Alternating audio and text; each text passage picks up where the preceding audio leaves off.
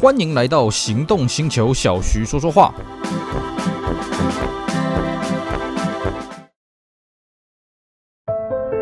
当科技遇上极致守护，当听感无限延伸，释放感官的驾驭之旅，你将习以为常。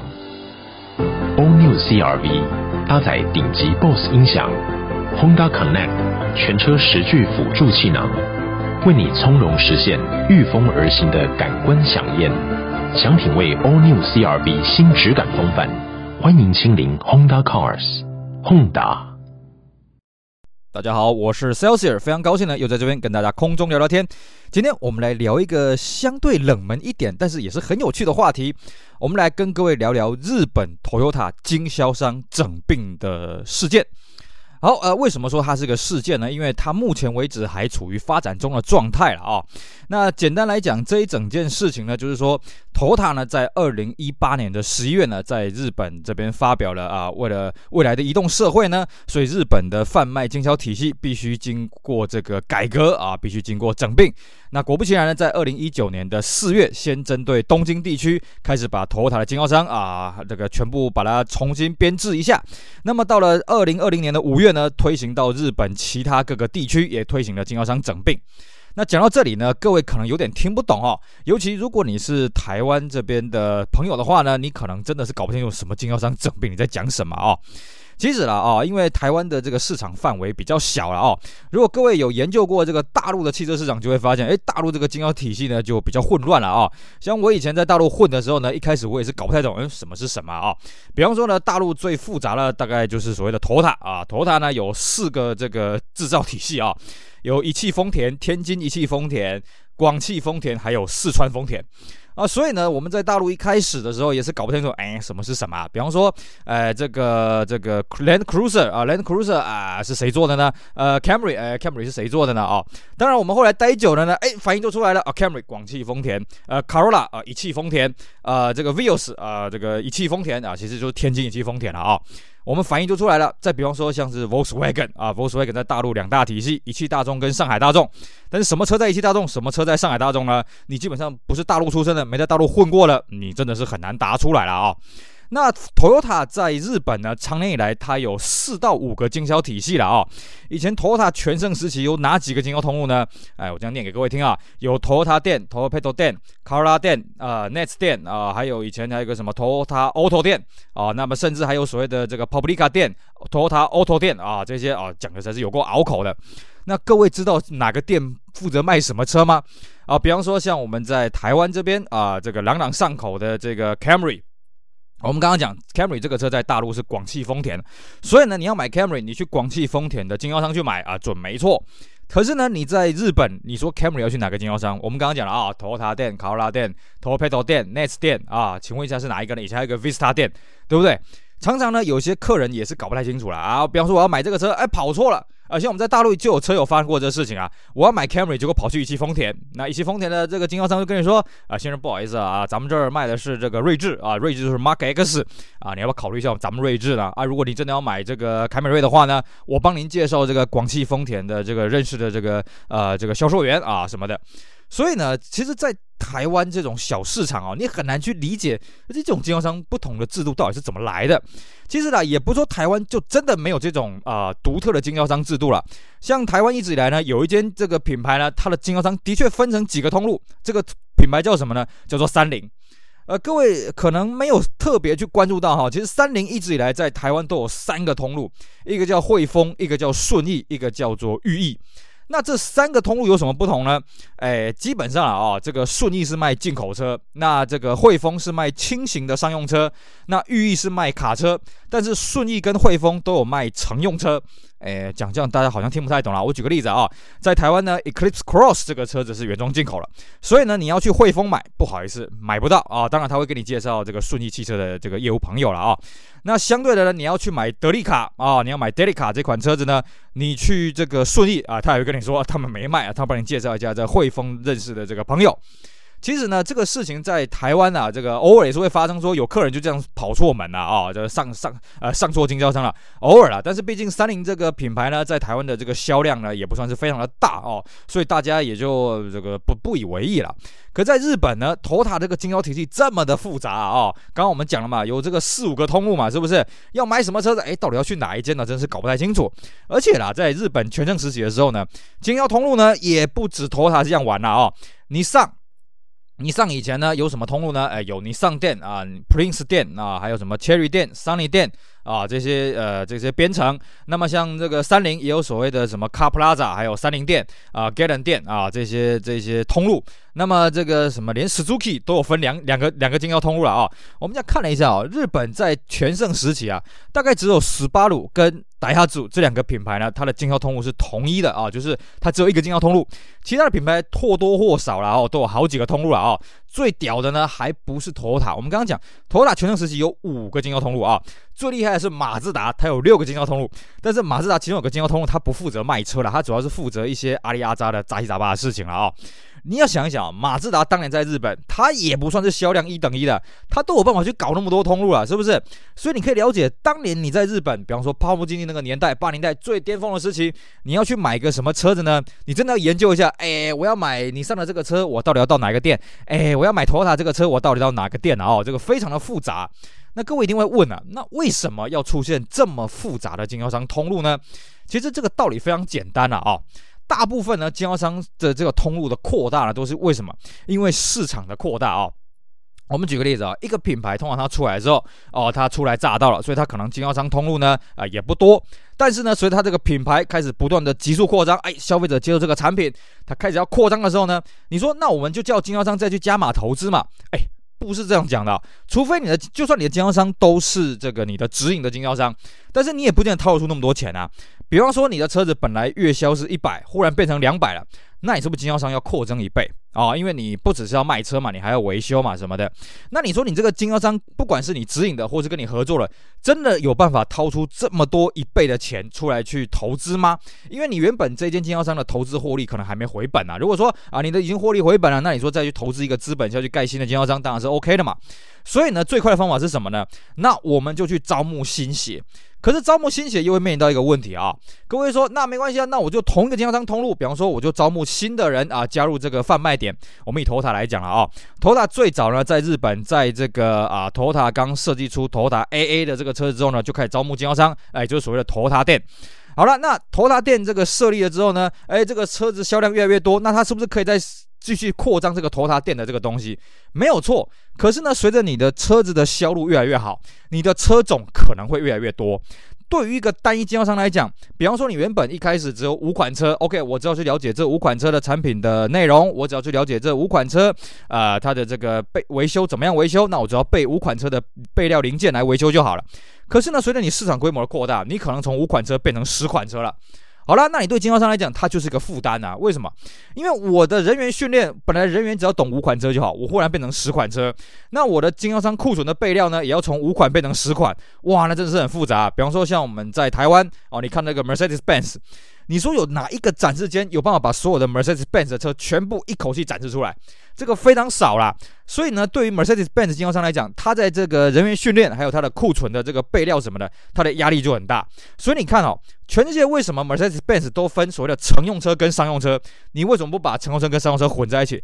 因为第一个那个学问差很多，第二个什么？那真的是负担不起了、哦。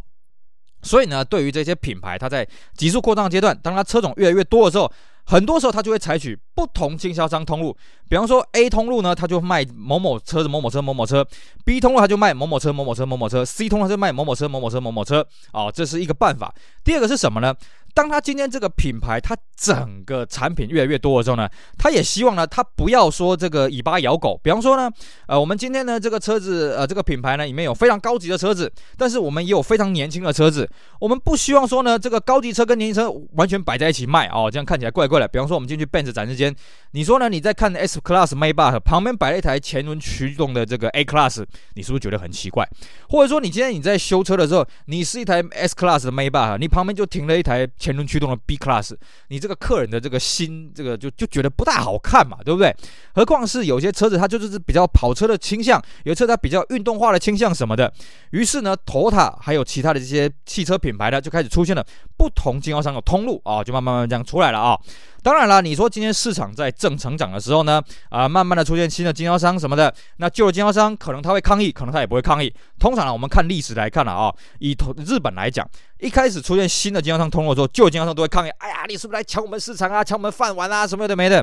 可是呢，随着这个整体市场不断的扩大，哎，人人有供链，人人有钱赚嘛，啊，那旧的经销商他也没话说，而且托塔他也说了，没关系，我们新的经销商通路出来之后呢，我们非常欢迎旧的经销商一起来加入啊，一起来投资啊，大家共存共荣。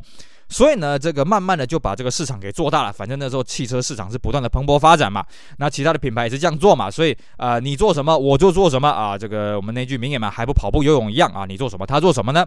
所以在这个市场蓬勃发展的时候呢，这种富士经销商的这种现象，其实大家都是乐见其成的啦啊。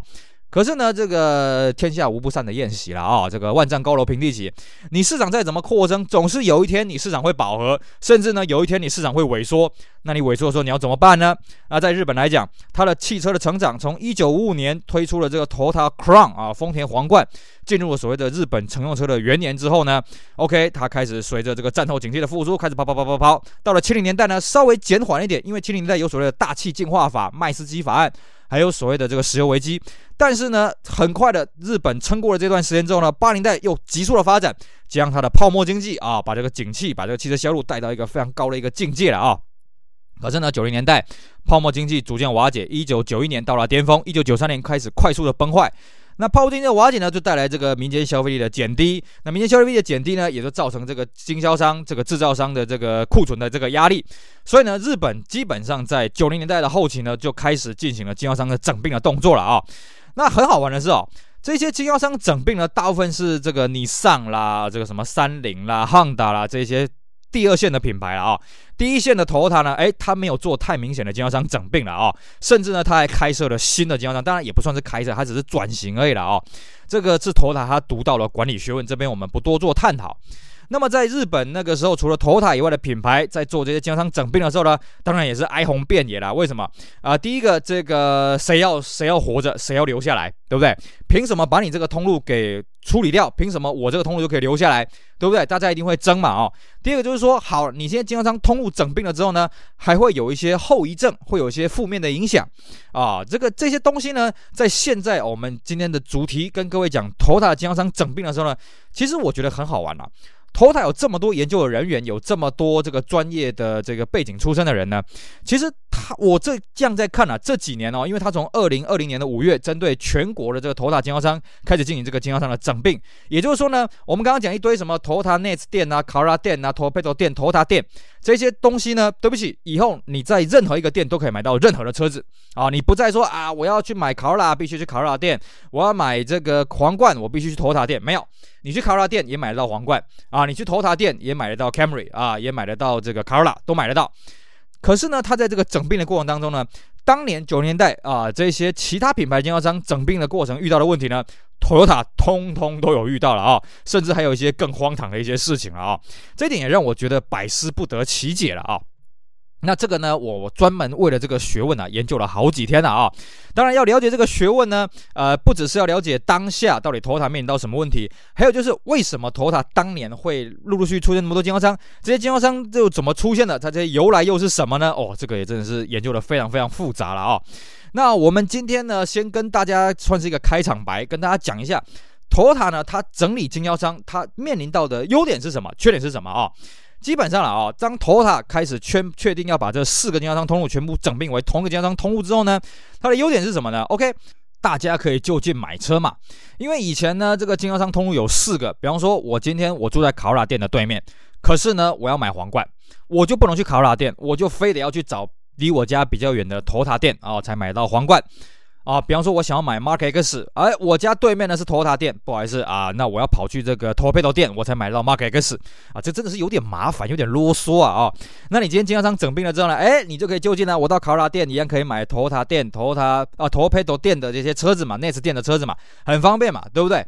然后呢，再来就是说呢，这个客人他需要跑的这个比价的经销商也不用那么多。为什么？我今天要比价呢？这个我就旁边投他店啊、问一下价格；隔壁的这个卡拉店再问一下价格，对不对？很方便嘛。我不用说，哎呀，我非得要在我这个城市里面的 NETS 店啊，这个 NETS 店跟那个 NETS 店那个 NETS 店啊，那跑来跑去，我会跑比较远嘛，是不是？然后呢，再来就是我汽车保养呢，也可以就近啊。我买了这个卡罗拉的车子，我可以到我家隔壁的这个 NETS 店去做保养啊，这个非常的方便。那甚至呢，还可以就是呃。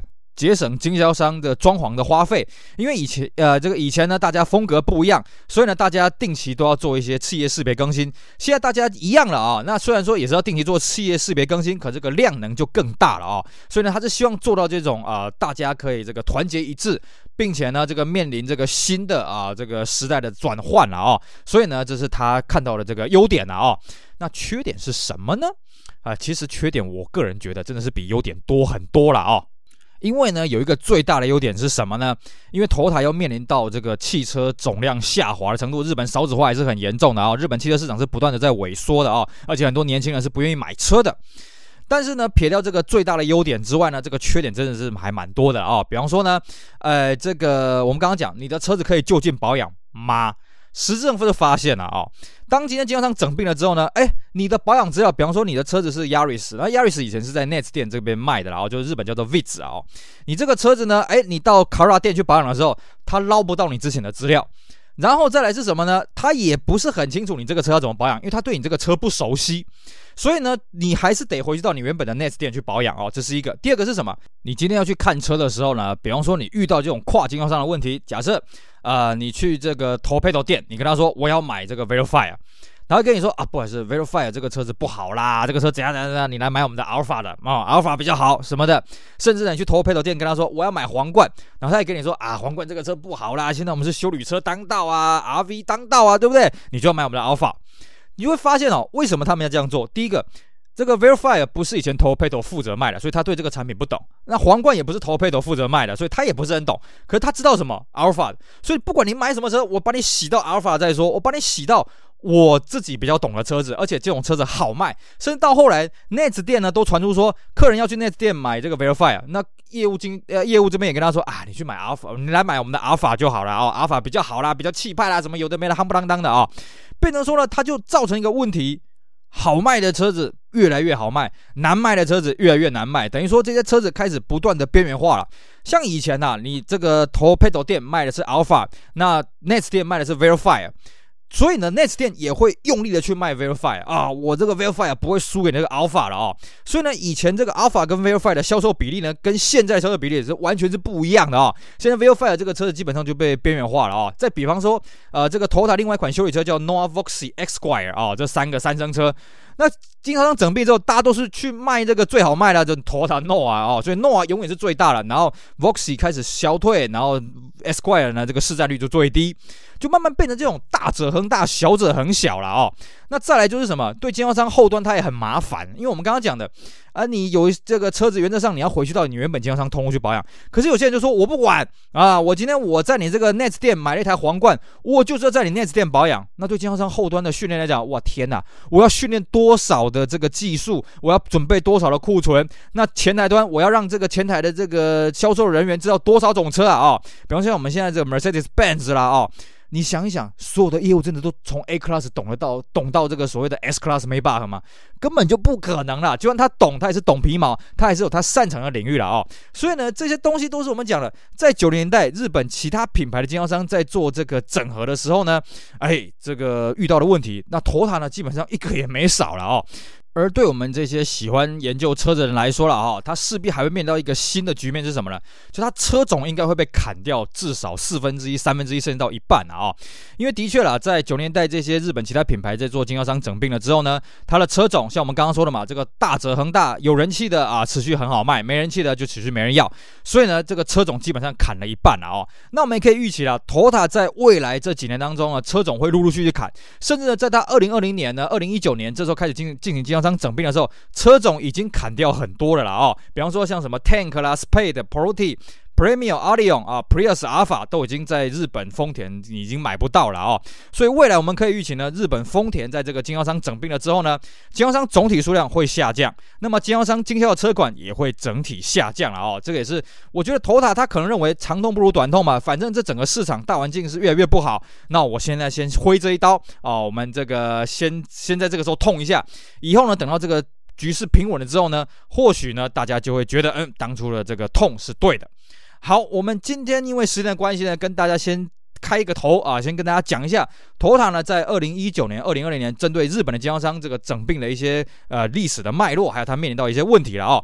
我们之后呢会再跟大家继续介绍头塔这些经销商的一些历史，为什么它会这样子发展哦？其实里面有很多很有趣的故事啊哦。比方说呢，这个为什么以前大阪的 Toyota 跟大阪 Toyota 它卖的车是完全颠倒了啊、哦？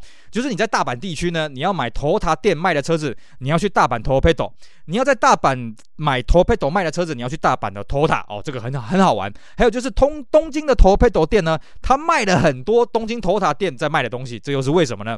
我们之后会再跟大家好好的探讨。OK，好，以上是我们今天节目内容，希望大家会喜欢，也希望大家支持我们其他精彩的节目内容。我们下回再见，拜拜。